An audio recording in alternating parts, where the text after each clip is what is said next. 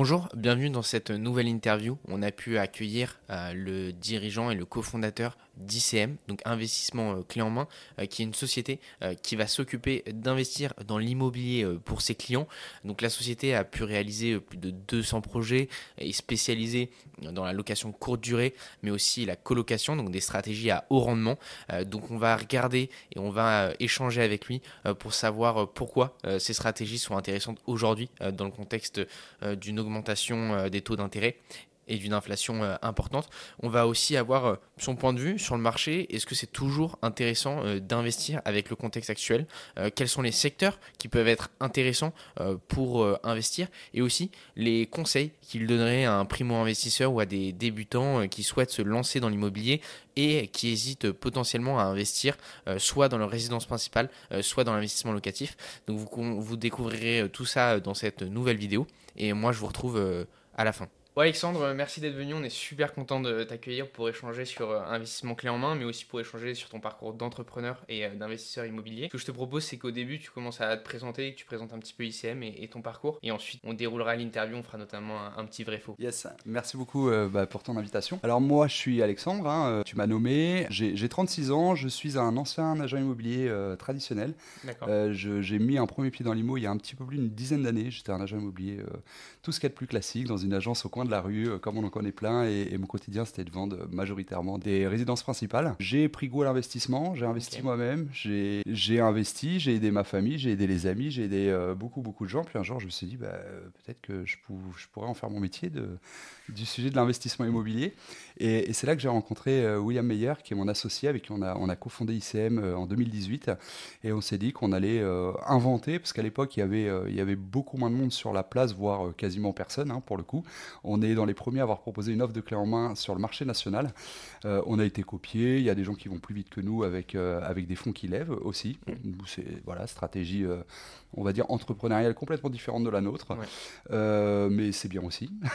on a on a un peu le même combat finalement. On a on a des manières différentes de d'aborder le combat, mais on fait un peu la même chose. et voilà. Et aujourd'hui, bah, je suis alors avec William toujours, mais à la tête de la société ICM Investissement Clé en Main. Bah, aujourd'hui, je je vais dire, je développe une boîte autour d'un sujet qui me passionne, l'investissement locatif, et puis de manière générale, euh, aider euh, les, personnes dans le contexte économique actuel à... Euh, à devenir un petit peu autonome financièrement, surtout préparer leur retraite, retirer un petit peu d'incertitude dans, dans, le paysage socio-économique actuel. Mm. Euh, voilà ce que je fais en pilotant ICM. Magnifique. Euh, en termes de chiffres, ICM, euh, c'est combien aujourd'hui Date de création, nombre de projets par exemple si dire? Alors, donc société créée en 2018. donc on a, on a dû fêter donc notre cinquième anniversaire cette année. on l'a pas fêté, mais il est déjà passé en fait. Ça va très très vite.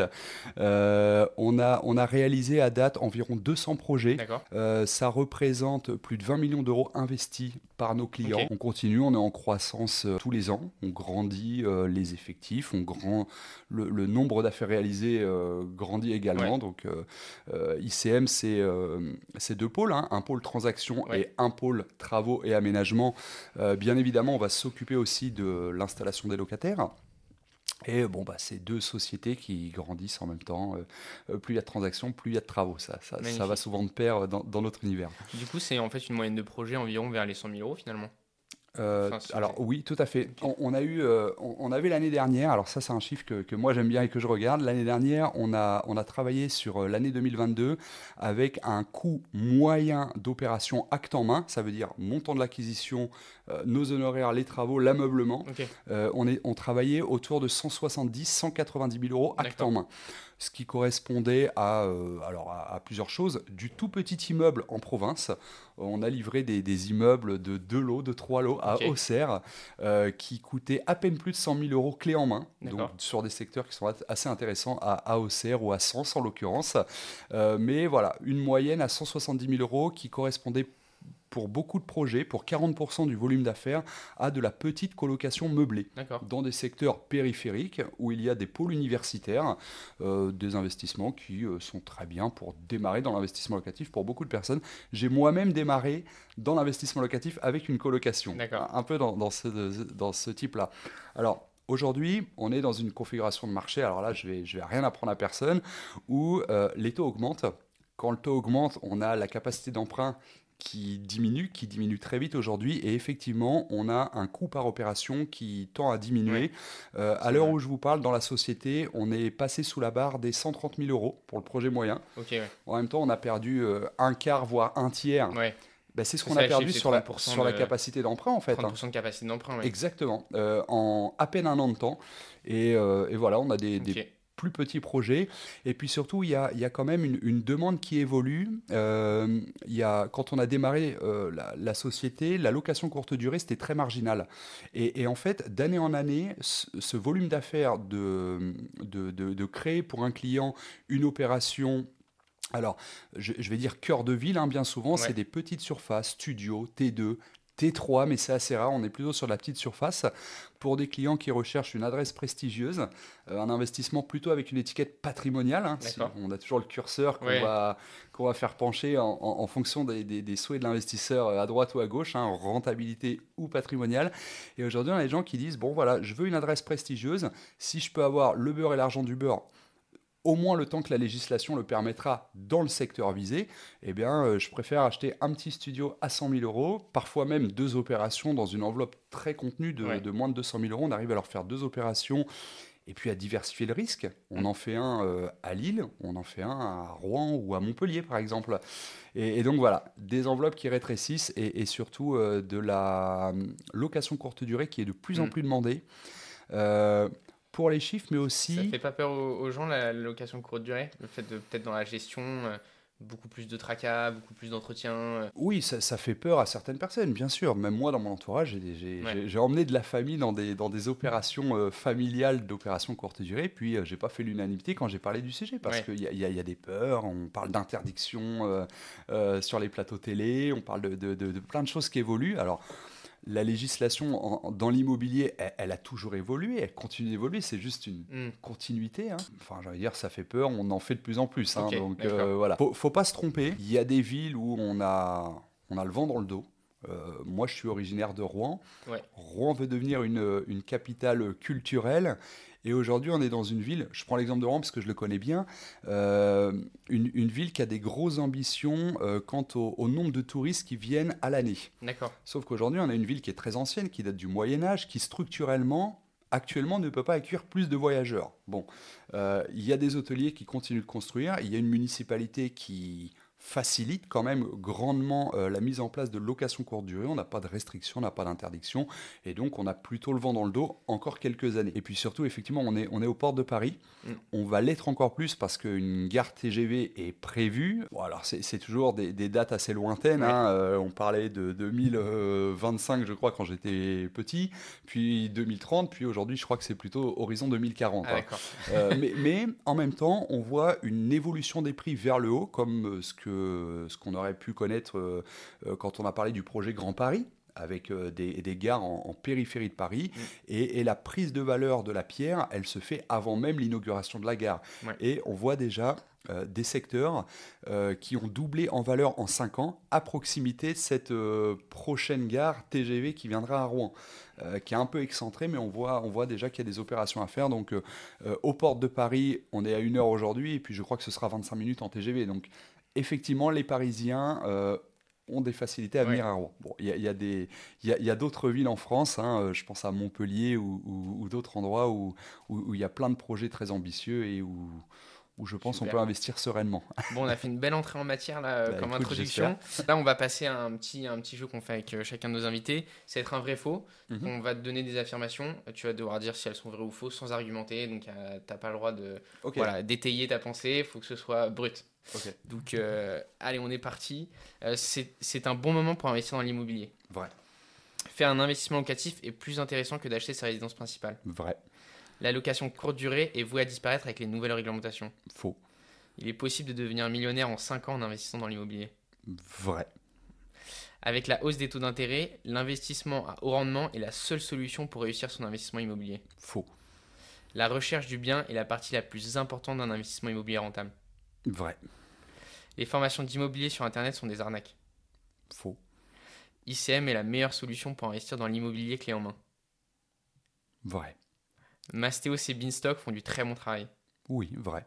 Beaucoup d'entreprises du secteur vont couler avec ces conditions de marché. faux pour le mot beaucoup. Ok. la crise de l'immobilier est une bonne chose pour le secteur sur le long terme hum, hum, Elle n'est pas facile cette question. Vrai. Les passoires énergétiques sont une très grosse opportunité d'investissement. Faux. Ok. Ah, c'est intéressant. C'est la première fois que quelqu'un nous répond ça. Ah, Donc, euh, hâte de pouvoir étayer sur, sur ce sujet-là. Mais avant, on va passer peut-être un peu plus euh, sur ton service euh, d'investissement clé en main. Donc, ICM, on va aller un peu dans le détail de ce que vous faites.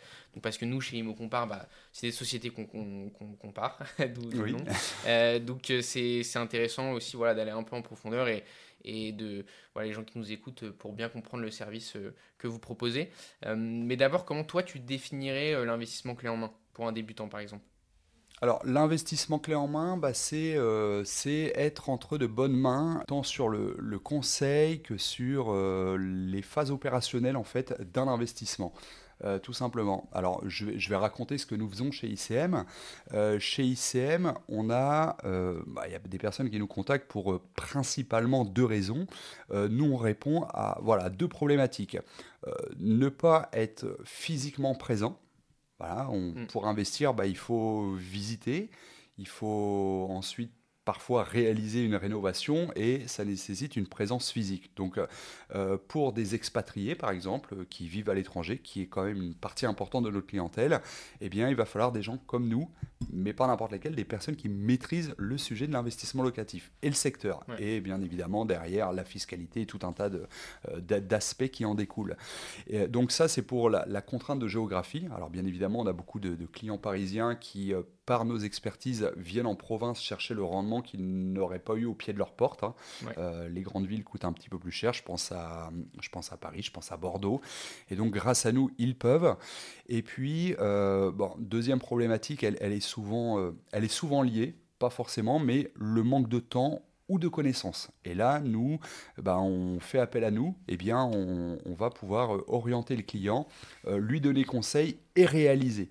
Voilà, le clé en main, c'est ça. C'est quelqu'un qui, en plus de vendre un bien, euh, est capable de marquer une rentabilité noir sur blanc. D'accord. Quand on la marque, euh, ça devient contractuel hein, quand même. On, l'affiche sur notre site, on remet des documents à nos clients. Et cette rentabilité, il va falloir la tenir. Donc c'est quand même quelque part une sorte de garantie. Euh, Sur la rentabilité euh, brute, nette euh Tout ce qu'on note, on note du brut, on note du net, il faut le tenir quand on l'a promis. Voilà. Alors, nous, on est bien placé, on n'est pas peut-être, on n'est peut-être pas la plus grande entreprise du monde, on a un, un paramètre de recrutement qui est très très strict. Tous nos chasseurs sont à titre personnel des investisseurs dans la zone où ils, euh, où ils opèrent. D'accord. Donc euh, j'ai euh, dans l'entreprise un petit peu moins d'une vingtaine de chasseurs et de chasseuses aujourd'hui. Bah, tous sont des investisseurs à titre perso. Comment vous vérifiez ça? On discute avec eux principalement. On, voit très vite si on a affaire à un investisseur. Quand on a eu des doutes, on a parfois demandé des documents, peut-être un petit peu rentrer dans la vie des gens, mais un vrai investisseur est toujours heureux de raconter ce qu'il a fait et de le prouver. Euh, il nous est arrivé parfois, quand on avait quelques doutes, de demander un titre de propriété. Puis on nous l'a donné. On a dit Bah oui, regarde, j'ai acheté cet immeuble à tel endroit. Et justement, dans le vrai faux, tu as dit oui euh, au fait que le sourcing était extrêmement important. Oui. Chez ICM, mhm. comment vous faites pour apporter de la valeur sur la recherche du bien et faire en sorte que les biens que vous trouvez pour vos clients ont une vraie valeur ajoutée? Donc, par exemple, ils sont dégotés par rapport au marché ou euh, euh, c'est une vraie bonne affaire? comment vous faites? Faire attention. La vraie bonne affaire, on pourrait effectivement considérer que la bonne affaire est dans le bien immobilier. Elle y est, mais pas que. Elle est dans le bien immobilier si on rentre dans le, dans le besoin de l'investisseur, dans le cahier des charges. La bonne affaire, j'ai envie de dire, c'est l'affaire euh, qui te correspond au mieux en, termes de projection patrimoniale, fiscale, d'enrichissement on, fait une bonne affaire si on, réalise ce qu'on avait voulu faire en fait. C'est pas que dans le bien. On va dire, euh, euh, un immeuble à un million d'euros qui peut-être en aurait valu un million cinq, c'est une bonne affaire, mais encore faut-il pouvoir l'acheter, que ça corresponde à notre besoin mm. fiscal et à plein de choses. Donc, euh, la, question c'était C'était comment vous faites bah, pour apporter de la valeur sur le sourcing, pour trouver le bien, alors justement mm. peut-être pas la bonne affaire, mais alors le bien qui correspond parfaitement à votre client alors, euh, qui correspond parfaitement, euh, ça n'est pas le cas. Je suis quelqu'un qui euh, dit à tous les clients, déjà dans un premier temps, que la bonne affaire n'existe pas. et que le bien parfait n'existe pas non plus. Et que moi-même, je n'ai, j'ai fait quelques opérations dans, dans ma vie, j'en avais fait même un peu beaucoup. J'ai jamais acheté le bien parfait mm. et, et j'ai jamais acheté précisément ce que je voulais. Plus on fait l'opération, bah, plus avec le recul, on peut se dire celle-ci sortait du lot mais pas forcément sur des paramètres qu'on avait au démarrage. Mm. Bah parce qu'on a revendu plus tard, on a fait une plus-value qu'on n'aurait pas imaginée, euh, parce qu'on a dû faire un arbitrage, et finalement on se dit, ah, c'était pas un mauvais achat celui-ci. Et, finalement, bah, le, la bonne opération, la, la, partie recherche était une condition. Alors comment on fait? Parce que ta question, c'est surtout euh, comment on source les biens en fait. C'est ça. Bon, en fait, on est tout simplement euh, les très bons amis des agents immobiliers. D'accord. Voilà, tout simplement. On est connus sur euh, les, les, secteurs où on travaille. Les agents immobiliers nous connaissent. Notre métier, bah, c'est d'aller leur serrer la main, boire des cafés avec eux et surtout qu'on soit les premiers appelés quand un bien apparaît sur le marché ou même avant qu'il n'apparaisse sur le marché. On, travaille une grosse partie de notre bien en off-market bah, parce que les agents immobiliers savent que on a une expertise pointue de l'investissement. Des clients nous contactent et euh, quand ils ont un bon produit, ils, viennent à nous. Euh, on, dit parfois un petit peu pour rigoler, parce que euh, dans, la, dans la quantité des produits, ça n'est pas possible, mais on dit parfois à des clients que si le bien se retrouve sur le bon coin, c'est qu'on n'a pas voulu se positionner dessus. D'accord. Mais sur, euh, sur ce off-market, on avait un, invité euh, il n'y a pas longtemps qui nous disait que pour lui, il n'était pas très convaincu pour, euh, par le off-market parce que finalement, pour un agent immobilier, si le bien est intéressant, autant le mettre sur le marché directement plutôt que passer par par voilà par, typiquement par ICM qu'est-ce que tu en penses de ça? C'est pas ce que je constate. Alors il y a, sûrement des, des, bonnes raisons enfin la personne a sûrement des bonnes raisons quand elle vous a raconté ça. Euh, nous dans notre modèle euh, les agents immobiliers euh, hmm. sont là pour vendre défendre l'intérêt d'un vendeur. Quand nous défendons les intérêts d'un acquéreur on, travaille charge acquéreur hein, ils ont signé un mandat de vente ils vont toucher leur rémunération s'ils vendent en travaillant avec euh, de la publicité classique et en trouvant par eux-mêmes un acheteur ou en travaillant avec nous.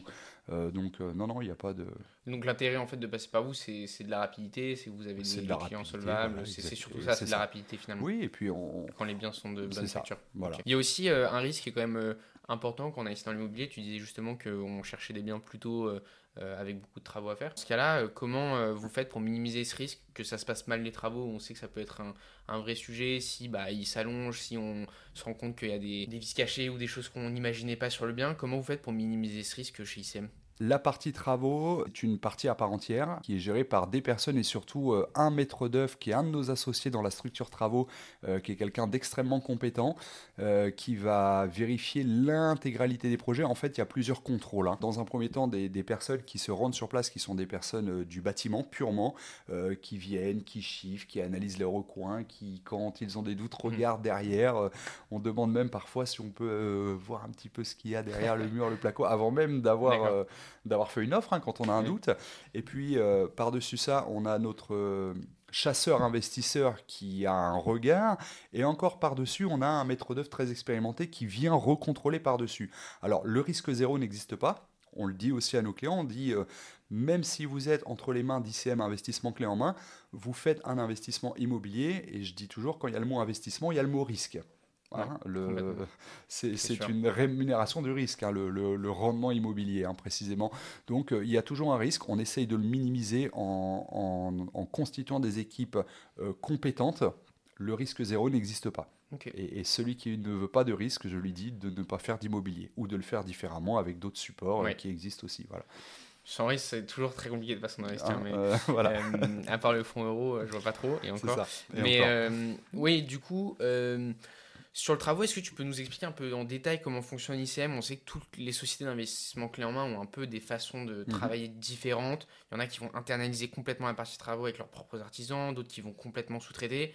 ICM, c'est un peu l'entre-deux où du coup vous êtes maître d'œuvre et en plus vous faites appel à d'autres artisans. Euh, est-ce que tu peux nous expliquer un peu plus en détail comment ça fonctionne? Oui, tout à fait. La société ICM Travaux, donc celle qui prend le relais euh, juste après un acte authentique, on a euh, alors en France on ne peut pas faire des travaux et de l'agence immobilière sur la même société. Il y a une structure transaction immobilière et une structure travaux. Après un acte authentique, enfin même dès le compromis, finalement la société Travaux fait un chiffrage.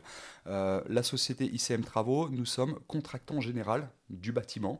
Donc, alors, on ne va pas nécessairement travailler avec des personnes qui sont dans nos effectifs et qui sont salariés, on va les travailler en fonction du, volume d'affaires qu'on va avoir sur une zone et, des prestations qui sont à réaliser. On va aller chercher des entreprises locales connues. Alors, on a, on a des paramètres de sélection qui sont assez stricts. Hein.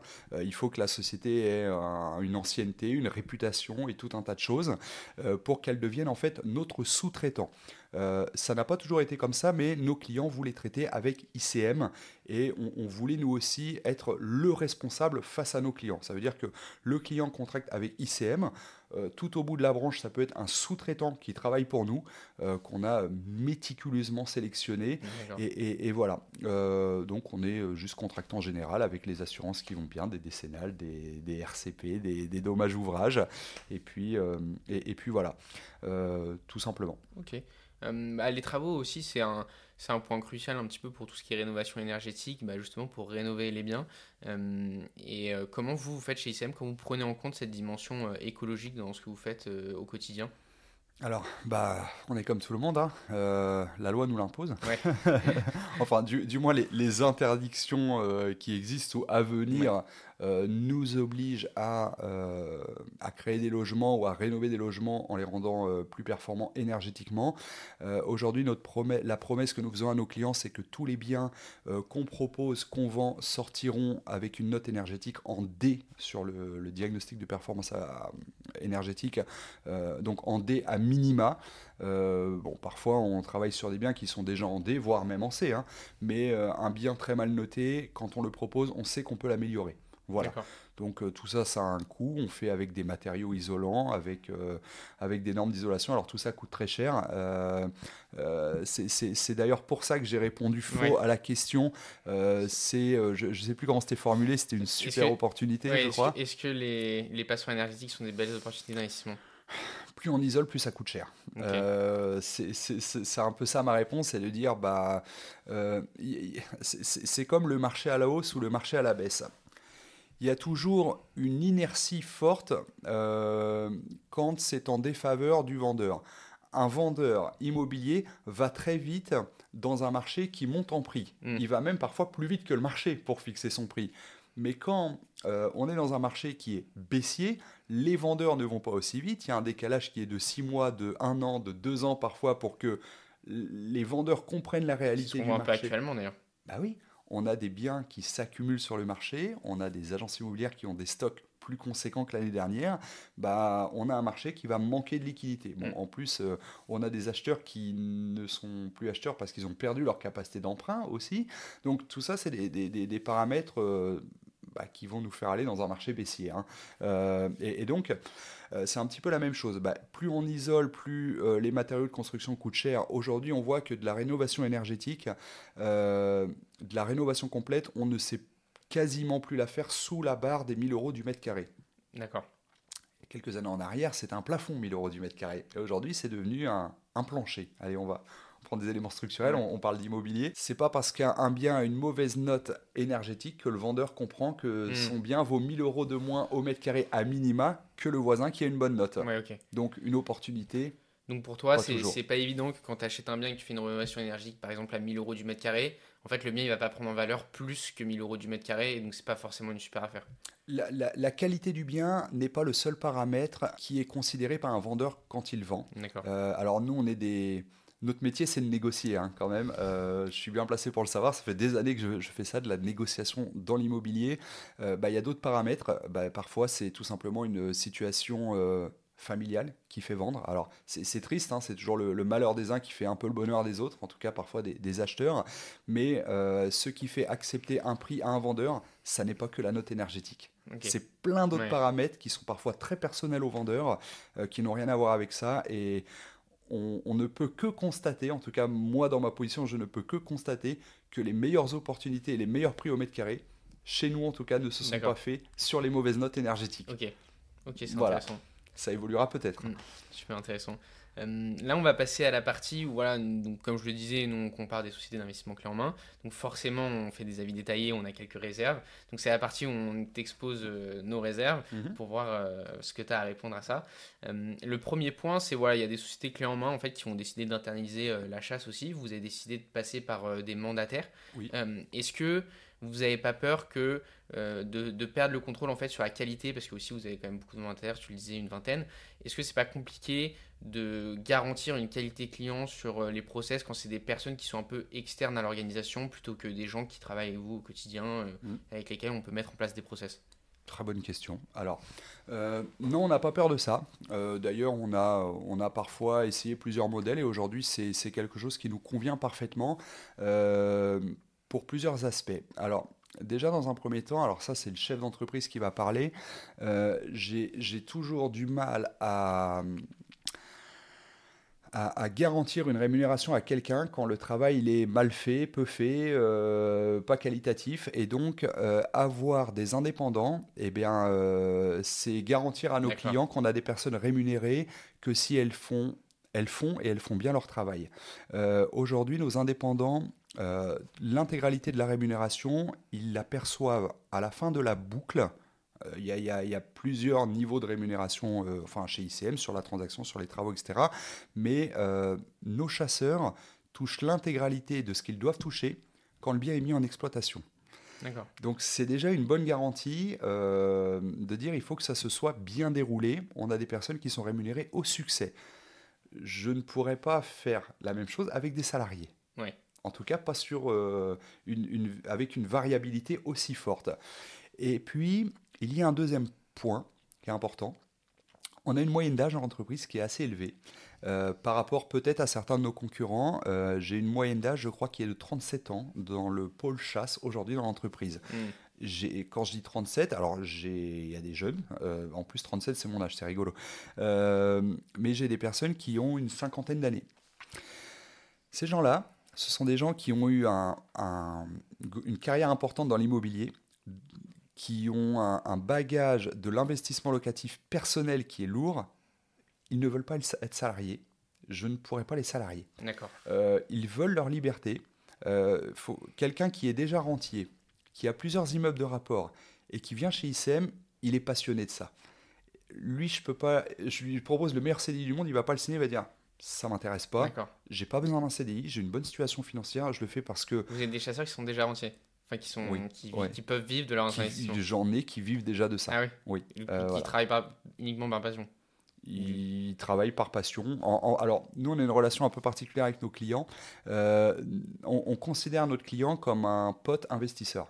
C'est important. alors, c'est peut-être bizarre, mais on tutoie beaucoup de nos clients et, ils sont bien contents. En même temps, on a des relations qui sont relativement longues. Hein. Entre le début d'une recherche et trouver, il va se passer euh, déjà un mois. Et puis, il y a la signature d'un compromis jusqu'à l'acte, il, se repasse trois mois, puis trois mois de chantier, puis de l'ameublement et de l'installation de locataires. On a des relations avec nos clients qui durent en moyenne cinq mois, mais parfois sont plus longues. Sur des immeubles de rapport où il y a des travaux conséquents, on a des relations où parfois on devient un peu intime, on se tutoie, on est potes, euh, et puis il faut une transparence. Euh, moi, je veux que mon client, quand à un moment il a un doute, il me pose la question naturellement, comme un pote m'aurait posé la question, et qu'il me dise, Alexandre, euh, où ça en est, qu'est-ce qui se passe, j'ai un doute, et je lui réponds naturellement comme je l'aurais fait. On a ce type de relation avec nos clients, et, et on travaille plutôt dans la bonne humeur. Pour revenir sur euh, les travaux et le fait que vous êtes contractant en général, est-ce que euh, quand vous, potentiellement, quand vous choisissez un artisan, vu que vous lui trouvez des clients, vous touchez une commission sur le fait que vous lui trouvez des clients ou pas? Est-ce que si oui, est-ce que ça pose pas un sujet euh, de liberté dans le choix en fait? Parce que vous êtes incentivé potentiellement à aller vers un artisan parce que votre commission est plus importante avec cet artisan-là. Ah non, non, pas du tout en fait. c'est pas tout à fait en fait une commission qu'on perçoit, c'est une marche qu'on va faire parce que bien évidemment, on a un coût structurel hein, comme toutes les entreprises. On n'est pas philanthrope, hein, on, on développe une entreprise, euh, il faut qu'elle soit rentable sur le papier, l'entreprise, pour continuer à vivre. Hein. Euh, et, donc, en fait, euh, les personnes que nous faisons travailler sont nos sous-traitants. Donc, bien évidemment, on va, on va faire une marge, alors pour, pour un certain nombre de choses, pour les parties administratives. un bon artisan qui fait très bien du placo, vide correctement avec les habilitations ou de l'électricité, n'est pas forcément une personne qui a, qui a un sens commercial très développé. Hmm. Ça, c'est quelque chose qu'on voit régulièrement. je connais d'excellents électriciens, ils savent pas se vendre. Alors, ils travaillent avec nous. Alors, nous, par contre, ils savent pas se vendre. J'ai aussi des, sous-traitants qui parfois ont un petit peu de mal avec euh, la paperasse, l'administrative. Nous, on est là pour faire tampon, pour que le client, il ait un dossier, enfin, notre client investisseur ait un dossier béton pour aller à la banque. Ça veut dire que le devis doit être bien rédigé, avec une entreprise solide, qui a des assurances. Et nous, finalement, la marge qu'on va générer, c'est pour la partie administrative qu'on va faire, euh, et puis pour les assurances qu'on contracte, qui coûtent de l'argent aussi. Maintenant, euh, nous, on est assez libre, ce sont nos sous-traitants. Euh, s'il y avait un problème, on peut changer de sous-traitant comme bon nous semble. J'ai dire, c'est plutôt eux qui ont envie de travailler avec nous, bah, parce qu'on est parfois des apporteurs d'affaires conséquents pour ces petites structures locales, mais on n'est pas lié à eux et notre marge est toujours la même, peu importe la société qu'on fait travailler en fait. Voilà, donc. Euh, donc il n'y a pas d'intérêt à travailler avec un assistant plutôt qu'un autre, c'est juste le... Euh, l'entreprise gagne euh, autant d'argent, si je puis dire, euh, avec Pierre, Paul ou Jacques, électricien, peinture ou, ou plombier. Voilà. Ce qui est intéressant aussi à ICM, c'est que vous êtes spécialisé dans la courte durée, la colocation et l'immeuble de rapport. Pourquoi avoir choisi ces stratégies Et est-ce que vous faites tout à la carte? Si quelqu'un veut quelque chose de un studio classique en location, est-ce que vous le faites? Et est-ce que vous voulez potentiellement aussi, euh, bah, je sais pas, vous diversifier, aller sur d'autres stratégies? Par exemple, on sait que bah, transformer des bureaux en logement, ça peut être une stratégie intéressante en ce moment. Euh, c'est quoi votre position sur, euh, sur ces sujets-là? Alors, euh, on fait ce que nos clients nous demandent et effectivement, c'est à la carte. Aujourd'hui, on, fait, euh, on fait beaucoup de colocation et de location meublée, qu'elles soient de courte ou de longue durée, euh, bah, tout simplement parce que on va rentrer dans la, dans la case de fiscalité du LMNP hein, bien souvent, et c'est quelque chose qu'on qui, qui, est demandé par beaucoup de personnes. Aujourd'hui, beaucoup de primo-investisseurs vont dans un premier temps chercher euh, la casse fiscale du LMNP, hein, en quelque sorte, pour l'amortissement, pour tous les... Oui, juste euh, titre tous les bienfaits que ça peut euh, procurer comparativement à d'autres euh, stratégies d'investissement. Donc, c'est ce qu'on nous demande. Euh, J'ai dire, euh, on sait faire de l'immeuble de rapport, on sait faire des choses plus conséquentes. On a vendu des choses différentes, hein, du garage, du local commercial, sans même en changer la destination. On a aujourd'hui des, des investisseurs importants. Tout à l'heure, je parlais d'une moyenne. Quand on dit moyenne, euh, on dit plus petit. On, fait parfois des petits studios où le, coût de l'opération c'est 50 ou 60 000 euros. Ça existe sur 15 mètres carrés en ville. Voilà, c'est bien pour démarrer quand on n'a pas de capacité. C'est des petits investissements ou même quand on est au SMIC avec un CDI, on peut aller à la banque et dire mm. euh, voilà, je, si je suis pas endetté. Euh, et que je ne vis pas au-dessus de mes moyens, bah, c'est des, choses qui permettent de démarrer. Donc pour faire cette moyenne, bien évidemment, on va livrer parfois des opérations plus conséquentes d'immeubles de rapport. Euh, on, dépasse rarement, enfin même jamais le million d'euros. Parce que quelqu'un qui a euh, un budget très conséquent, euh, souvent il nous demande de diversifier le risque, et puis s'il ne nous le demande pas, on va avoir tendance à lui conseiller d'autant plus qu'on est présent sur plusieurs villes. Et, c'est parfois euh, plus facile de réaliser, je dis une bêtise, mais un petit immeuble, une colocation et une petite LCD, aller pour le côté plaisir en plus, pour dire vous aurez un pied-à-terre je, dis une bêtise, mais à, dans l'Hérault à Montpellier. Et euh, quand bon vous semble, vous bloquez le calendrier une semaine sur la LCD, vous allez vivre, vous êtes chez vous. Et puis là, on vit l'investissement. J'ai des clients qui me demandent ça parce qu'il y a d'autres supports hein, dans l'investissement. On pourrait faire de la pierre-papier, de la SCP, il y a plein de choses sympas. Mais à un moment, si on veut que ça se concrétise physiquement, que ce soit du palpable, que ce soit du plaisir, bah, on est obligé de détenir un bien dans son intégralité et, et d'être relativement proche de cet investissement. Donc en tout cas, voilà, tout ça pour dire qu'on diversifie. Euh, on fait du à la carte. Celui qui veut acheter avec nous, nous, on ne fournit au démarrage qu'un devis travaux. Le client peut très bien me dire, euh, je préférerais travailler avec une autre entreprise parce que le prix est meilleur, parce que j'ai plus d'affinité. On n'a aucun problème avec ça. Et on a même parfois vendu des immeubles de rapport à des clients qui étaient eux-mêmes architectes ou maîtres d'œuvre. Et qui nous ont dit, bah, la vous êtes bien gentil, mais je vais m'en occuper moi on n'a aucun problème avec ça. Voilà. Est-ce que tu vois des, stratégies Bon, là, on va passer plus sur le secteur euh, de l'immobilier en général. Est-ce que tu vois des stratégies qui se développent qui peuvent être euh, très rentables et très intéressantes pour les clients?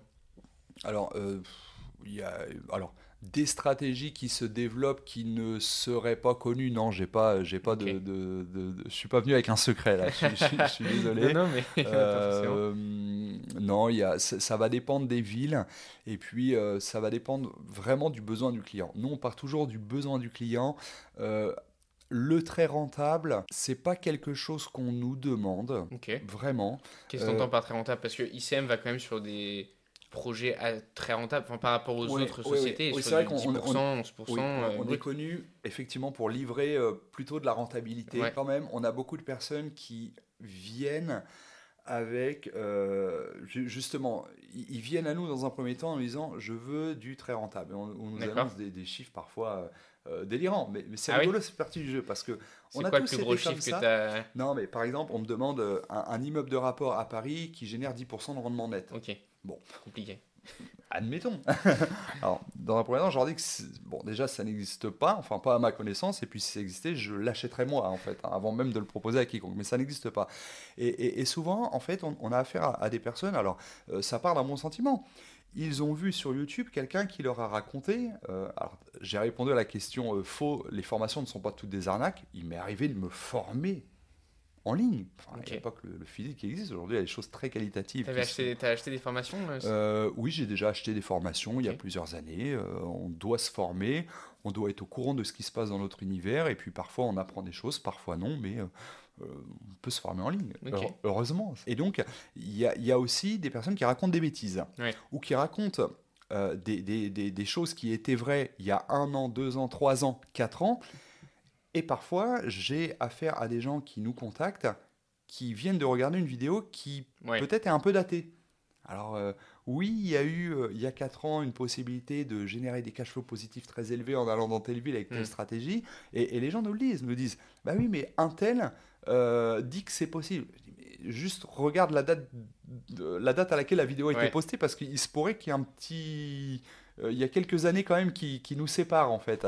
Et, ils vérifient, souvent la réponse est oui, et on leur dit voilà, vous venez à nous parce que nous sommes les professionnels, en tout cas de l'investissement immobilier sur le secteur, écoutez-nous, on va, on va vous raconter comment est le, marché, mais nous ne sommes pas magiciens. Hmm on apporte une expertise pour faire du clé en main, pour économiser du temps, euh, pour se prémunir de certains risques, parce qu'on ne connaît pas du tout le monde des travaux, par exemple. Et on leur dit, mais nous, on fait avec la configuration de marché telle qu'elle existe, et si vous le permettez, on va vous la décrire. Et on va vous dire ce qu'il est possible de réaliser dans tel ou tel secteur, etc. Mais on nous demande parfois effectivement des choses un peu délirantes au premier abord, mais il faut discuter, il faut comprendre pourquoi les gens veulent ça. Est-ce que réellement ça correspond à un besoin ou c'est juste qu'on leur a dit de faire ça, mais c'est pas ce qu'il leur faut? Et, finalement, en creusant, on se rend compte que les gens ne veulent pas euh, forcément de la rentabilité et le risque qui va avec. Surtout quand on démarre, c'est hmm. quelque chose que je déconseille. Je dis non, ne vous brûlez pas les ailes. Euh, faites euh, les choses sereinement. C'est le premier. Il faut que ça se passe bien et il faut que vous ayez envie de recommencer. Hmm. Bien évidemment, quand on fait un investissement, moi je dis toujours qu'il faut préparer le second. Il ne faut pas avoir des chiffres qui sont trop dégueu. Euh, voilà, mais il faut pas se dire non, je veux 15% de rentabilité en faisant euh, une love room à tel endroit. Euh, sinon, ah, j'y C'est marrant que tu parles de ça, justement. en ce moment, c'est un peu la mode. Il y a pas mal de, de, tendances sur faire des love rooms ou de la courte durée sur du logement atypique comme ça. pour toi, sur un premier investissement, c'est quand même un peu, un peu compliqué à mettre en place ou, ou ça peut se faire? euh, ça peut se faire. ça peut se faire, mais, mais c'est toujours une question d'aversion au risque. Euh, ce qui est très rentable, on parle des love rooms aujourd'hui. Alors, on, a, on, a, connu ça il y a quelques années sur, sur d'autres stratégies. Euh, la colocation, il y a une dizaine d'années en arrière, c'était pas du tout, enfin, c'était pas aussi démocratisé qu'aujourd'hui. moi, j'ai investi dans des villes personnellement en colocation. J'étais quasiment tout seul dans la ville à proposer un bien en colocation. dix ans plus tard, c'est des marchés qui sont complètement saturé, où nous-mêmes on n'amène plus nos clients, bah parce que euh, je prends l'exemple d'une ville, c'est euh, Mont-Saint-Aignan, euh, qui est collé à Rouen en Normandie, qui est un gros pôle universitaire, qui absorbe plusieurs dizaines de milliers d'étudiants par an. Mais quand je tape colocation, je crois que c'était ce matin que j'ai fait l'exercice, je, je, voyais à l'heure actuelle plus de 150 chambres qui étaient disponibles sur le Bon Coin à cette époque de l'année. Donc, quand on achète maintenant une colocation, il se peut qu'il y ait euh, une dégringolade entre la rentabilité réelle et la rentabilité théorique mm. qu'on avait prévu bah, parce que la vacance locative, il faut quand même l'appréhender et il faut se dire qu'il y a aujourd'hui une vraie concurrence sur la place. Donc, je parle de ça en disant bah, la Love Room, il faut faire attention. Aujourd'hui, j'en entends énormément parler. Euh, il se passe pas une semaine sans que quand on scrolle Facebook ou YouTube, il y ait euh, un marketeur qui nous parle de cette super nouvelle stratégie extrêmement rentable. Euh, combien de personnes y vont? J'en vois de plus en plus. Le marché de la courte durée évolue extrêmement vite et on peut vite se retrouver dans des marchés ultra concurrentiels. La concurrence, c'est un écrasement des prix. La renta à 15 aujourd'hui, ok. Euh, quand sera-t-il euh, Qu'est-ce qu'il en sera dans un an Qu'est-ce qu'il en sera dans deux ans, dans trois ans, dans cinq ans? Un investissement, c'est pas pour le revendre au bout de six mois. Moi, moi, c'est pas comme ça que je conçois l'investissement. Par contre, quelque chose qui va être loué en meublé ou en longue durée dans un immeuble qui est là, qui est posé depuis 200 ans parfois, ou quand je le regarde, je me dis, il est beau cet immeuble, mais surtout, combien de loyers il a généré en 200 ans. C'est comme ça que tu vois les immeubles Je me dis, mais c'est colossal. On parle en, millions, en dizaines de millions, alors que cet immeuble, il vaut peut-être que 500 000 euros. Hmm. Mais combien de loyers il a sorti à ses différents propriétaires pendant 200 ans Et il a même passé des guerres. Et il a passé des trucs incroyables. Et il est toujours là. Et il y a toujours des gens qui vivent dedans et qui versent un loyer à un propriétaire. Et, ça, ça me fascine. Et je me dis, franchement, on risque rien avec cet immeuble. Et, voilà, je reviens sur l'aversion au risque. Il faut faire attention, première opération. Euh, moi, j'ai fait des choses risquées au démarrage. Je me suis parfois brûlé les ailes. Je ne le conseille pas. Il faut avoir le cœur bien accroché. Et quand on a euh, hmm. des surprises, euh, de l'impayé, des travaux qui ne se passent pas comme prévu, euh, le but, c'est pas de ne plus dormir la nuit. Ouais, voilà. c'est sûr. Euh, c'est pas fait pour tout le monde. Bah, pour rappeler rapidement, je pense, euh, en fait, le risque, parce qu'on parle beaucoup de risque, rentabilité, sur l'immobilier, qu'on va avoir des grosses rentabilités, en général, c'est un gros risque de vacances locatives potentiellement, bah, faire beaucoup de travaux, donc il y a le risque de travaux. Qu'est-ce qu'il peut y avoir d'autre comme risque? C'est la risque de liquidité, peut-être que c'est un bien qui va avoir du mal à se revendre. Bien sûr. Donc voilà, c'est tous ces risques-là qu'on va acheter des grosses rentabilités. En général, c'est principalement ces risques-là qui sont, qui sont là en avant. Je sais pas si tu en as d'autres en tête. Euh, d'autres, non, c'est déjà assez suffisant. Enfin, je veux dire, c'est ce qu'on va rencontrer le, le, plus souvent. Euh, parfois, par rapport à une fiscalité, il faut arbitrer, il faut pouvoir revendre. Euh, en tout cas, chez ICM, nous, on va s'assurer de ça. On fait toujours attention au, coût de l'opération comparativement à la valeur marché. On se dit, bon, voilà, le but, c'est pas de revendre dans six mois, mais à un moment, si le client il doit revendre, il ne faut pas qu'il perde des plumes. Ça, ça c'est quand même important. je ne vends pas une opération qui coûte 6 000 euros du mètre carré, clé en main, dans un marché de ancien qui en vaut 3000. Voilà, ça, ça fait partie de nos, curseurs de sélection qui font que euh, quand un chasseur structure un bien, bah, il y a tout un tas de contrôles hein, euh, qui passent dans le CRM. Je suis le dernier de la boucle, je suis le dernier à appuyer sur le bouton. D'accord. C'est moi qui fais l'ultime contrôle des dossiers qui partent chez ICM, c'est moi. Tu fais de tous les euh, dossiers? de tous les dossiers. À, la fin, c'est moi qui appuie sur le dernier bouton, je refais un balayage et je dis ok, tout est ouvert. La machine contrôle pas mal et il y a l'humain euh, il y a le maître d'œuvre, il y a le chasseur, mais euh, je suis le dernier à appuyer sur le bouton. Euh, voilà, et, et, donc voilà, ça c'est les choses importantes. D'accord. Aujourd'hui, je prends un exemple, j'ai 25 ans, jeune actif, je veux investir dans l'immobilier, justement comme dans le vrai faux, je veux devenir millionnaire dans 5 ans, je viens te voir, qu'est-ce que tu me conseilles? Euh, je, on, va, alors, on va établir un cahier des charges. Euh, millionnaire dans 5 ans, euh, bon, on nous a jamais demandé ça. Je pense pas qu'on ait, on ait travaillé un cahier des charges dans ce sens-là.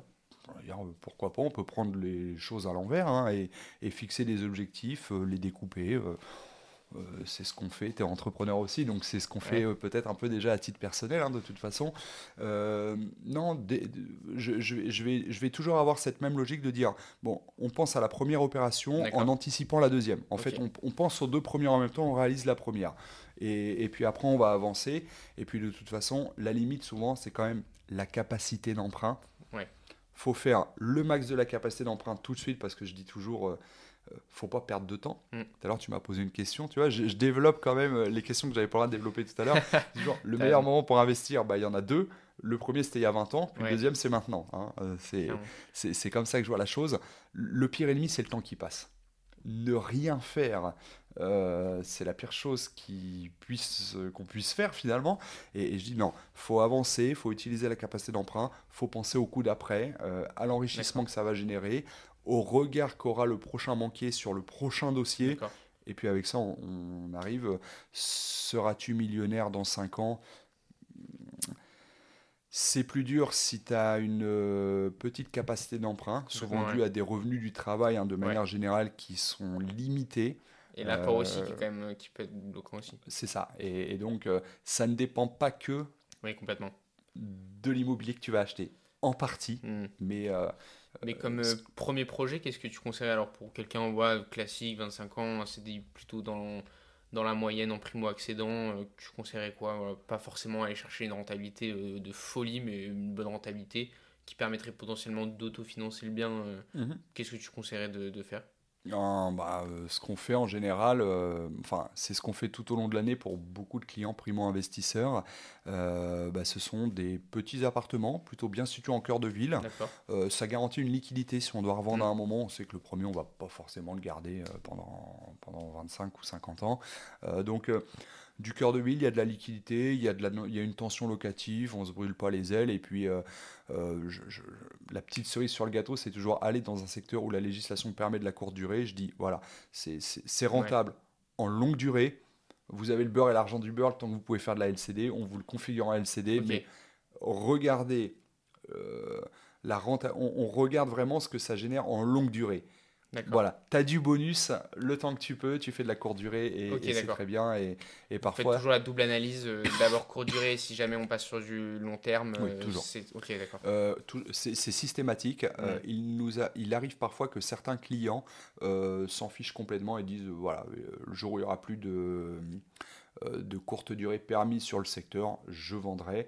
Euh, on a parfois des, clients qui viennent avec des histoires incroyables, hein. ah euh, des, personnes qui, ont, qui avaient des, immeubles de rapport entiers en location courte durée à Bordeaux.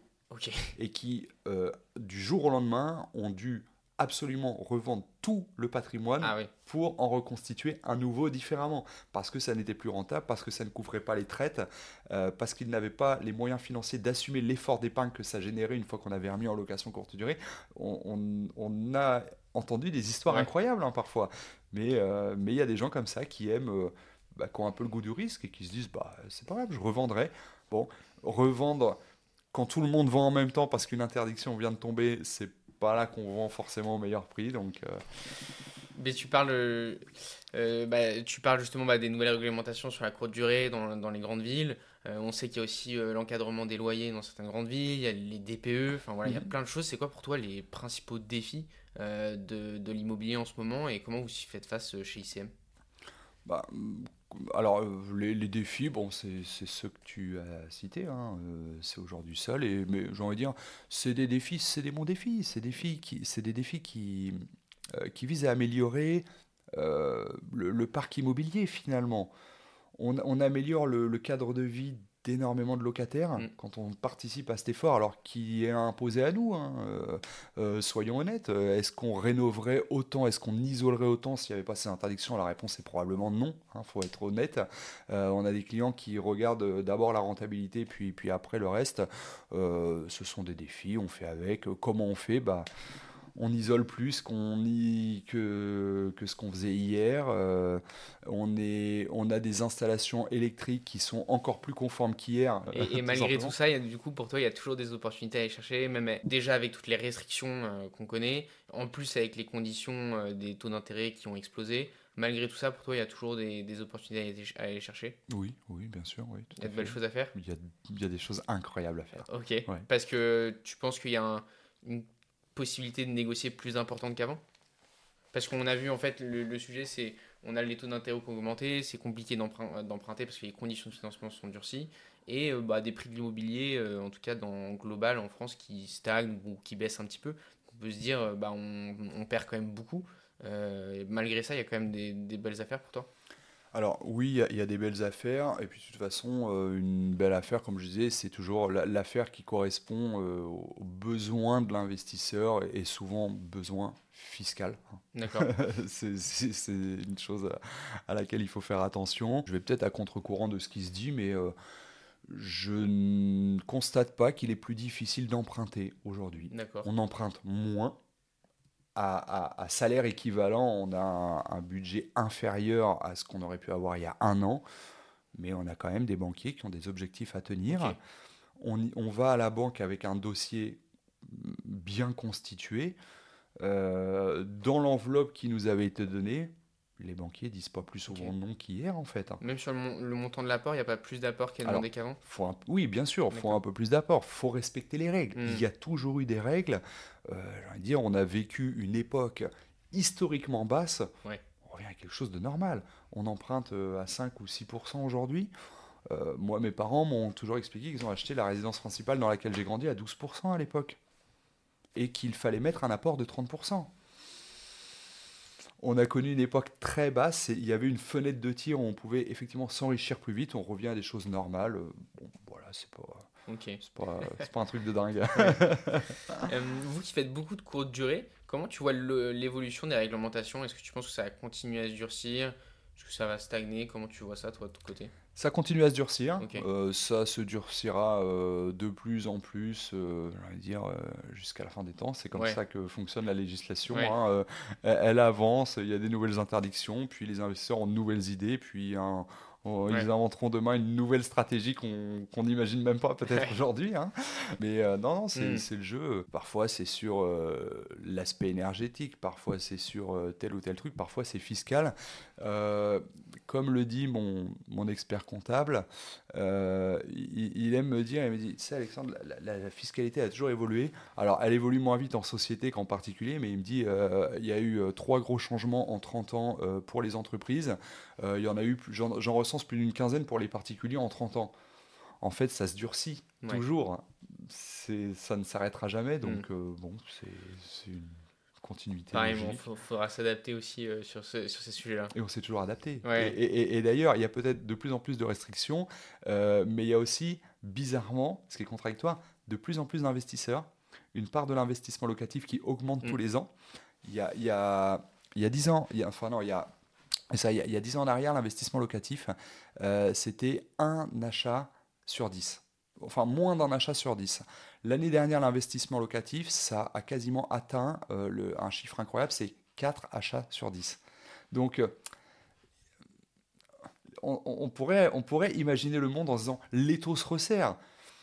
Mais bizarrement, il y a de plus en plus de monde qui, hmm. qui vient jouer dans, dans, ce jeu, en fait. Comment t'expliques ça d'ailleurs, enfin toi? Comment tu le vois? Est-ce que euh, justement, bah, le fait qu'il y ait des sociétés d'investissement clés en main qui ont commencé à apparaître, Bien sûr. Euh, ça a joué Alors, Les formateurs aussi immobiliers, est-ce qu'ils ont joué un rôle aussi? Tout à fait, oui, probablement. Euh, l'ère d'Internet, hein. y a, il se pourrait qu'il y a 30 ans, il y a 50 ans, et bah, pour être investisseur, c'était un petit peu plus difficile parce que la connaissance, on ne l'avait pas. alors, on a tous peut-être des histoires comme ça dans la famille, mais pour investir, il fallait qu'on ait un parent euh, qui nous transmettent un peu de connaissances, mm. euh, un oncle, un, ami, un mentor, et, il fallait le connaître réellement dans le monde physique. Euh, moi, je fais partie de cette génération. J'ai des parents qui, eux, n'avaient pas investi dans la pierre. Je suis le premier à avoir fait des investissements locatifs. Je suis la première génération à avoir fait ça. Et bah dans un premier temps. Alors, est-ce qu'un jour j'ai tapé euh, sur Google comment devenir riche ou machin ou truc? C'est probable. Possible. Et je suis tombé sur des formateurs en ligne qui ont démocratisé l'investissement locatif. Et comme dans plein de domaines, on a une connaissance qui est beaucoup plus accessible et, euh, et on a euh, tout simplement plus de personnes formées qui ont la capacité, parce qu'elles ont les cartes en main, d'aller réaliser un investissement. Mais si tout le monde nous raconte que personne n'a jamais fait dans la famille, que c'est extrêmement risqué, euh, qu'on peut tout perdre, bah on n'y va pas. Mais si à un moment on a euh, un petit écran et là il y, a des gens qui me disent mais non, mais non, euh, ça va bien se passer, regarde, je t'explique ce qu'il faut faire et suis ma méthode et tu vas y arriver, bah à un moment tu te lances et puis, et puis c'est probablement lié, oui. Mais c'est parfait parce qu'on peut faire un parallèle du coup avec ta vie d'investisseur immobilier. T'en es où en termes de parc immobilier? Enfin voilà, qu'est-ce que tu as fait comme investissement? Peut-être nous citer bah, ta meilleure affaire, bah, mhm. soit que tu as faite pour toi d'ailleurs, soit que tu as faite pour un de tes clients. Euh, voilà, nous expliquer un peu tout ça. Alors, je n'ai pas un gros parc immobilier. Euh, dans ma vie, j'ai acheté au total une, euh, un petit peu plus d'une dizaine de biens, je pense. Des choses que j'ai achetées pour les garder en patrimoine, des choses que j'ai revendues pour faire de la plus-value, des choses que j'avais achetées pour garder puis que j'ai revendues. Euh... Tout se passe pas comme prévu. La meilleure affaire, la meilleure affaire. J'en ai une en tête. Bah, c'était justement, je l'ai pas acheté pour la meilleure affaire, c'est un bien que j'ai acheté. Euh, pour en faire une, une, petite colocation meublée trois chambres et que j'ai revendu, euh, je pense, à peine au bout de six mois. Ah oui. Euh, parce que j'avais pas percuté d'une chose. Alors, quand j'ai acheté, en fait, j'ai acheté complètement en dessous du prix du marché, mais je m'en étais pas du tout rendu compte. Moi, je cherchais un bien proche de l'université dans lequel je pouvais, je pouvais faire trois chambres. Alors, je l'ai acheté, je l'ai rénové, je l'ai meublé. Et puis, je ne sais pas ce qui m'a pris. À un moment, je me dis, tiens, combien ça vaut? Un bien rénové. Je tape 100 mètres carrés, euh, le code postal sur le bon coin. Je dis, bah mince, tout vaut au moins 120, 130 000 euros. Moi, j'avais acheté bien 50 000. J'avais fait 10 000 euros de travaux dedans. Puis j'ai mis des meubles et je m'apprêtais à, mettre les annonces de colocation. Mais ma souris a glissé. Au lieu d'aller sur euh, déposer une annonce, je suis allé sur euh, la ville, combien ça vaut. Je dis, bah mince, il y a moyen de, de, doubler ma mise. Alors que je, ça fait trois mois que j'en suis propriétaire. J'ai mis l'annonce. Et en fait, euh, une heure après, je pouvais plus me servir du téléphone, tout le monde m'appelait. J'étais l'appartement le moins cher ah au mètre carré de la ville. Incroyable. j'ai fait trois visites le lendemain, j'ai eu trois offres sur les trois visites et j'ai vendu. Bon, j'avais pas acheté pour ça bah c'est la première fois que je fais une plus-value dans ma vie. J'ai pris goût, forcément.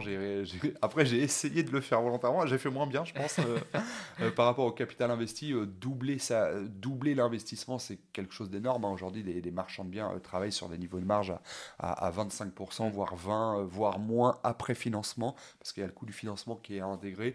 voilà, c'est quelque chose qui s'est passé malgré moi. J'ai eu chance du débutant ou quelque chose comme ça. Voilà. Une belle surprise, hein, j'imagine. Une belle surprise, tu vois. Et, c'est quoi, bah, à l'inverse, plutôt les, les, galères que tu as eues euh, Tu disais justement que tu allais sur des stratégies risquées, que tu t'es un peu brûlé les ailes. Mhm. Tu peux nous dire un peu plus en détail euh, les, les, plus grosses erreurs que tu as faites et, et, les répercussions aller un petit peu vite à, à chiffrer des travaux avec des, des, des avec des entrepreneurs. Et finalement, euh, ce que ça m'a appris, c'est qu'en fait, il faut rentrer dans tous les détails euh, il faut lire toutes les phrases, chaque virgule a son importance, mais, mais vraiment, il faut aller au fond du fond du fond du détail quand on est en train de visiter un appartement avec un artisan et qu'on lui demande de chiffrer les travaux parce que rien ne va de soi.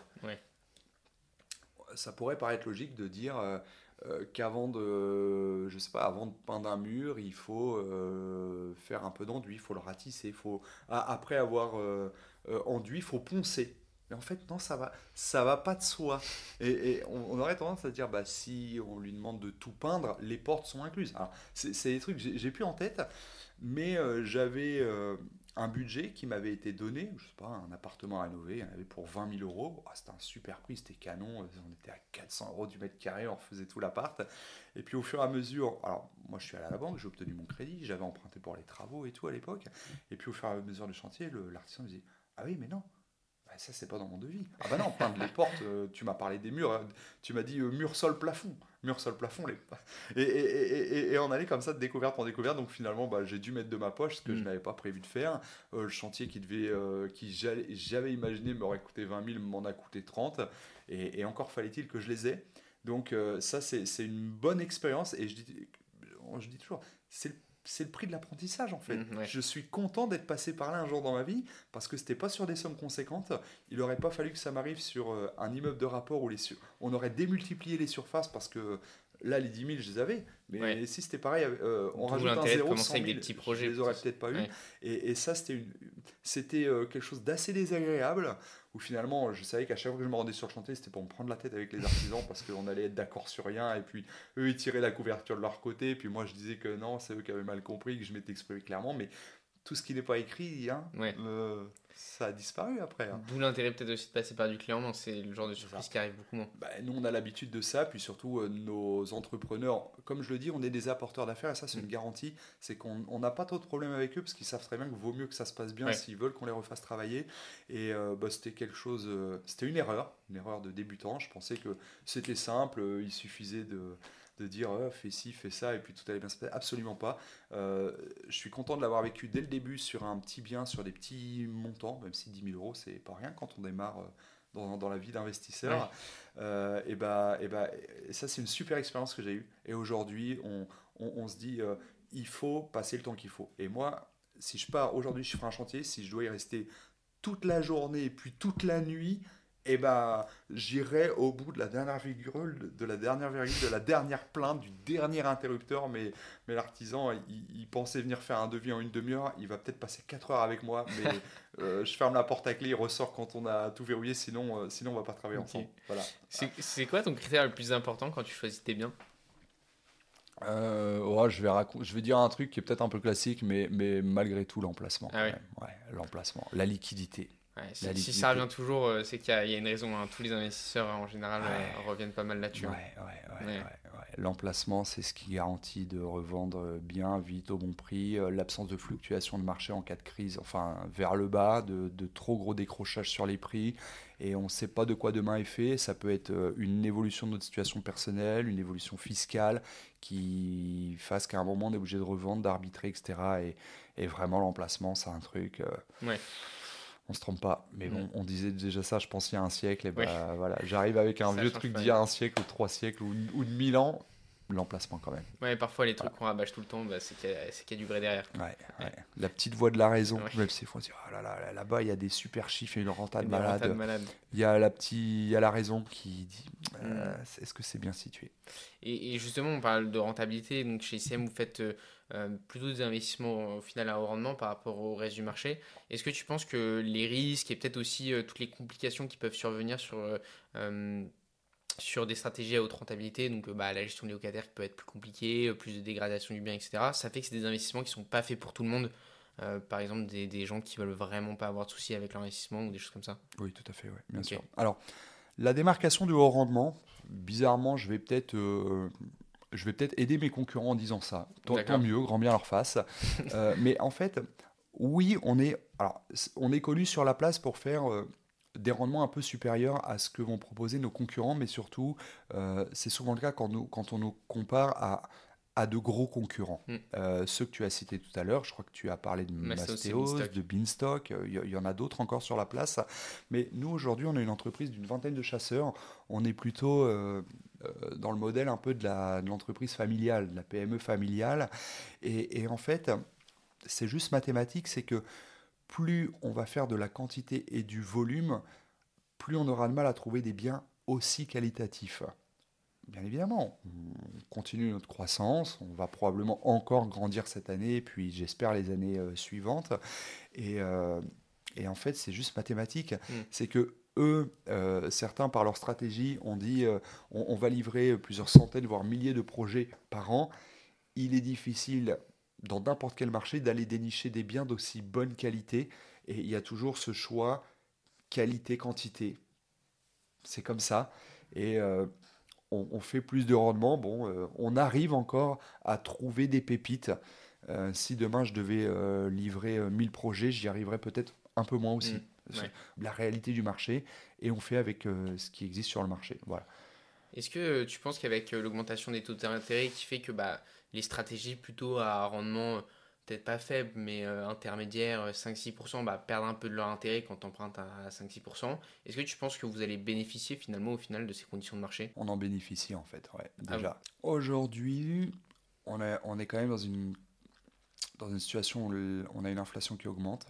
Euh, on a beaucoup de clients qui, qui rapatrient euh, les capitaux qui étaient placés sur des supports comme de l'assurance vie. D'accord. On s'est étonné cette année du nombre de paiements comptants qu'on a eu, qui a littéralement explosé. Euh, on a de plus en plus de paiements comptants, on a des apports qui sont de plus en plus gros, et en fait, on pourrait très bien euh, dire euh, bah oui mais les banques demandent plus d'apports euh, c'est plus compliqué. Bah, en fait on a des gens qui avaient placé de l'argent sur des supports qui ne leur conviennent plus aujourd'hui. L'assurance vie à 3% elle a plus beaucoup de sens pour beaucoup de personnes. Ils ont récupéré le cash et ils se disent faut que je le place quelque part parce que l'inflation me le grignote ce capital. Donc quoi je le mets dans de la pierre. Et, et en fait il faut toujours comparer à, ce, à quelque chose de comparable. Si on ne fait pas de limo qu'est-ce qu'on fait à côté? Mm. Et, si on ne parle pas de rentabilité de l'actif immobilier, mais de rentabilité des capitaux investis, il n'y a pas beaucoup d'investissements. Euh, ouais, c'est ça en fait. et euh, alors, il y, a des choses très bien. Il y, a la SCPI, il y a tout ça. Peut-on lever autant de fonds pour aller sur ce type de placement? Bah, La réponse est souvent non.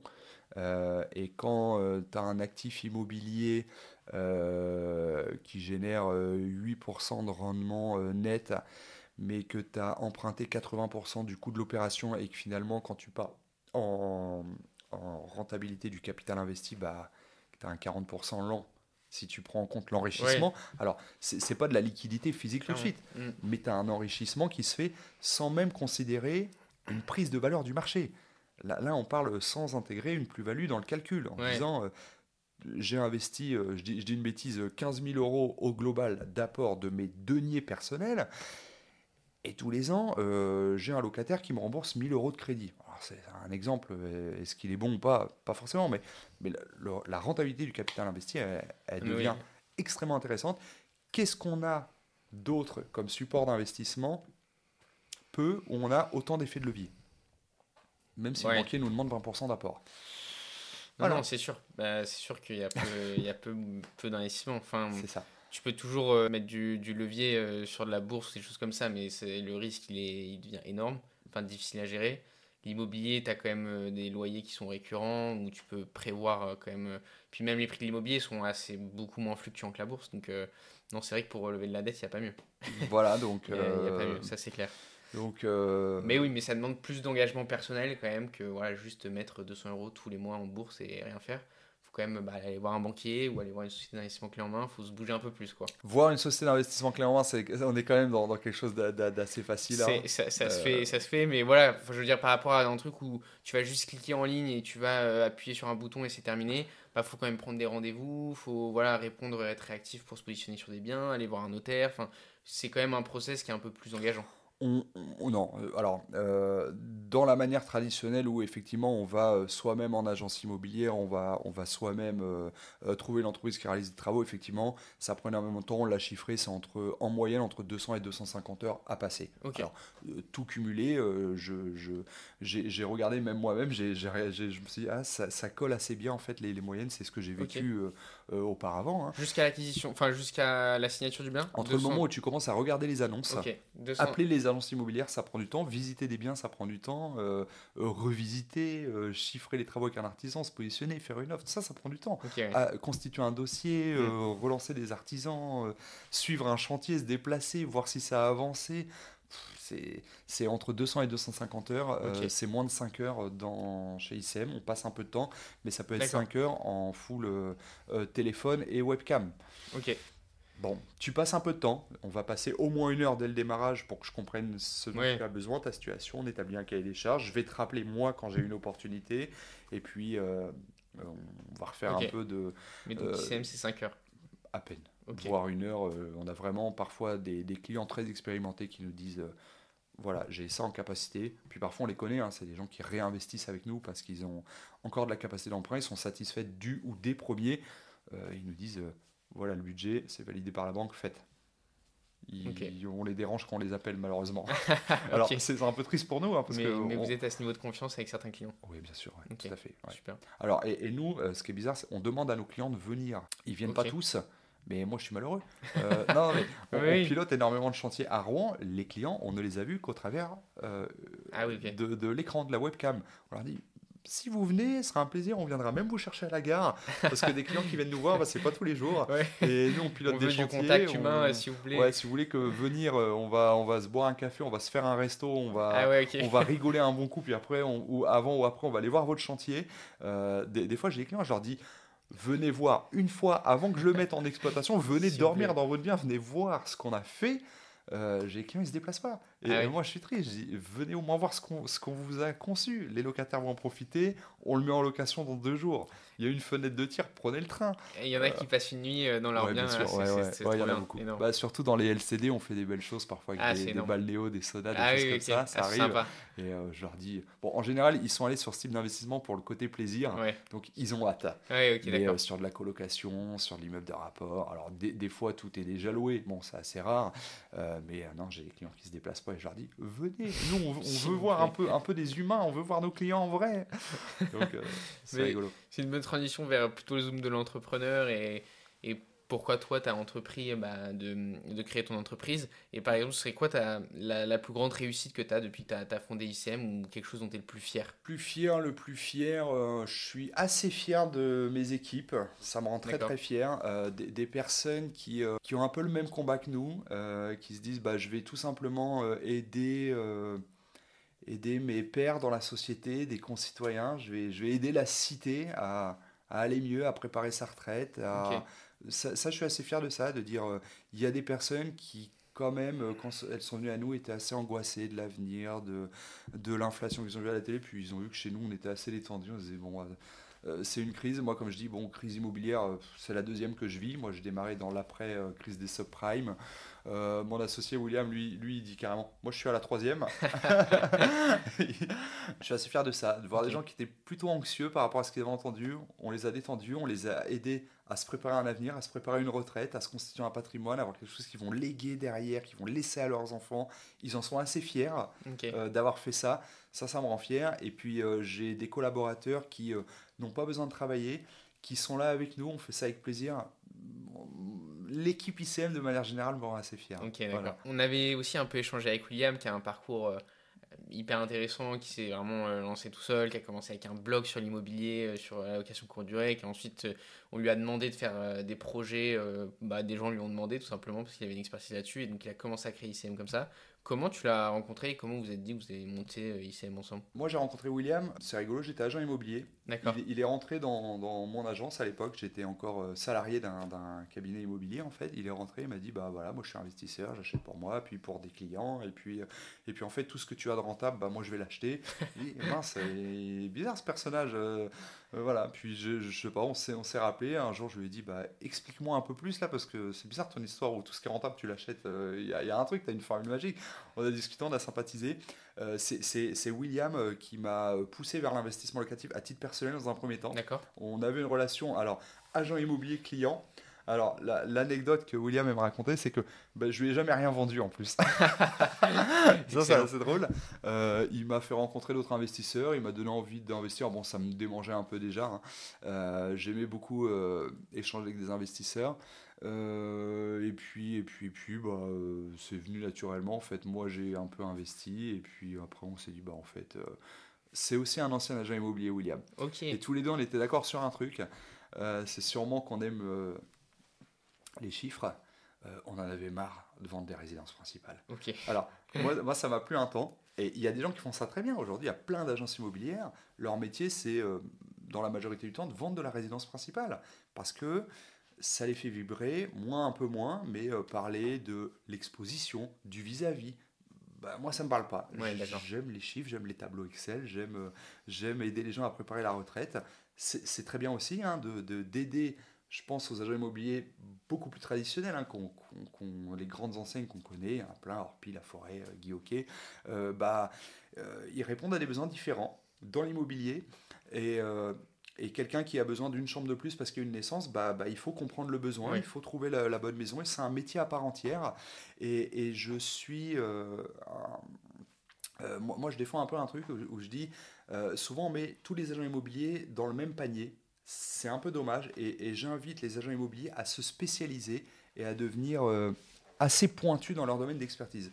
Moi, je veux être un excellent agent immobilier quand on parle de l'investissement locatif. Ouais. Euh, quand tu rentres dans un cabinet d'avocat ou de notaire, on dit voilà, il y a tel collaborateur, c'est le droit de la famille, lui c'est le droit de l'urbanisme. Et eh ben, les agents immobiliers ont intérêt à faire pareil. Il y en a qui vont probablement aider des familles, d'autres qui vont... Euh, tu, tu, vois, je pense qu'on doit se spécialiser. Il y a beaucoup d'agents immobiliers en France hein, euh, aujourd'hui. Alors la, la, crise va-t-elle tous, la vague va-t-elle va-t-elle tous les emporter? Ça m'étonnerait, mais je pense qu'il est important de se spécialiser, de devenir euh, le meilleur dans son domaine, dans sa zone, et c'est comme ça qu'on s'en sort aujourd'hui. en tout cas, moi, c'est le pari. Un, un petit conseil s'il y a des agents immobiliers qui, qui, nous regardent, qui peut être, qui peut être intéressant. Euh, c'est quoi le plus gros obstacle que vous avez eu en créant ICM si on a eu Plus gros obstacle, c'est un obstacle qu'on s'est créé nous-mêmes. Euh, bah, c'est tout simplement notre avatar de recrutement. Euh, aujourd'hui, on est 20. Euh, peut-être qu'on sera encore 20 dans 3 mois. Pas parce que, bah, avec paramètres qu'on a posés, des anciens agents immobiliers et en plus d'investir à titre perso, j'ai pas 10 CV sur la table tous les matins. Voire pas du tout, hein, euh, certains matins. Donc, je vais moins vite. dans mon combat, mais c'est moi qui ai choisi cet obstacle et des fois on me demande quand est-ce que tu couvres tout le territoire? Bon, on est déjà présent dans une quinzaine de villes. quand est-ce que tu couvres tout le territoire? Quand est-ce que tu as 100 conseillers? Bah en fait c'est pas ma bataille. C'est un obstacle à la croissance très très clairement. Voilà. mais bon. Et, justement tu, où est-ce que tu verrais ICM euh, dans 10 ans par exemple? J'ai des ambitions euh, personnelles. Euh, en, en, fait la même chose avec des chiffres démultipliés avec un impact démultiplié mais un peu au même endroit et, toujours avec ce, ce, même truc de dire on va aider des personnes à, les retirer de leurs incertitudes financières quand elles se projettent dans le futur euh, sur la préparation de la retraite. Euh, bon, bizarrement, sans qu'on ait à le crier trop fort, et je rencontre de plus en plus de personnes qui croient de moins en moins cette euh, promesse de la retraite et, qui se tournent vers des gens comme nous. je pense qu'elles ont raison de le faire. J'espère juste que dans 10 ans, on aura un impact, bon, c'est fort probable, mais plus important euh, et, que notre parole sera entendue plus largement.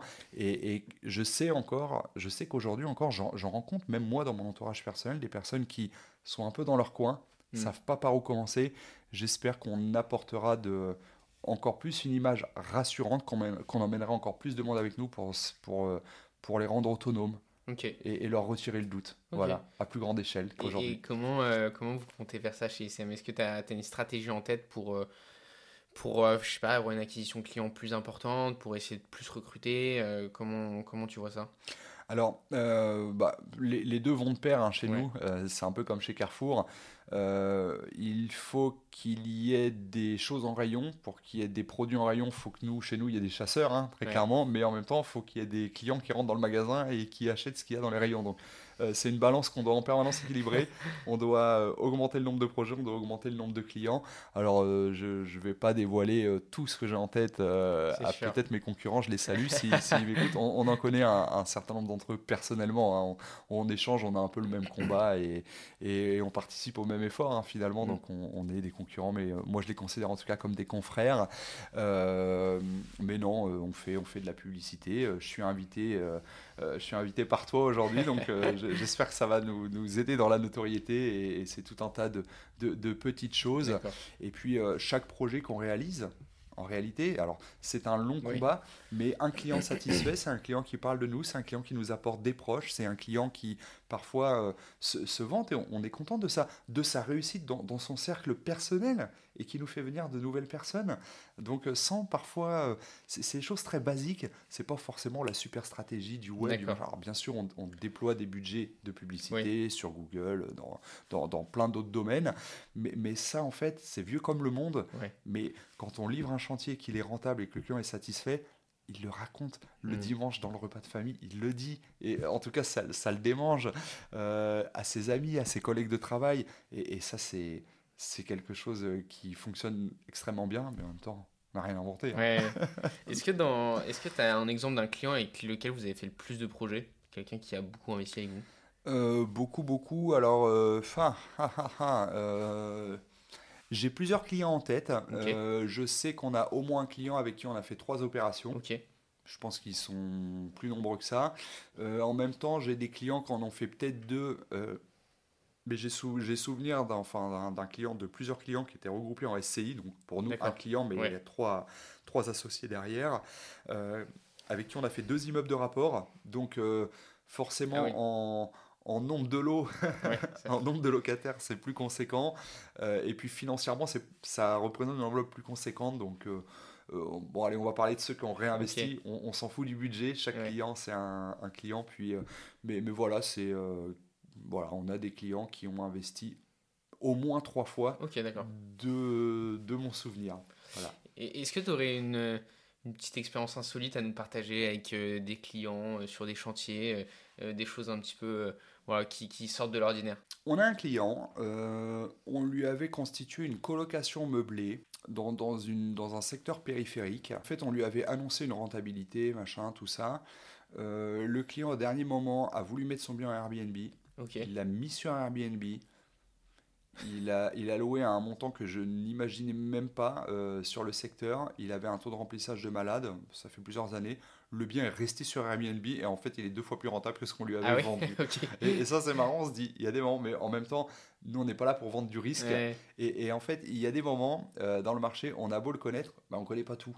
Et je ne connais pas euh, chaque ville, chaque truc. Et il y a des villes où, en fait, il y, y, a plein de villes comme ça en France où l'Airbnb, il n'y en a pas tu, regardes sur la carte, il n'y a rien de proposé. Il n'y a pas d'investisseur et c'est à celui qui osera.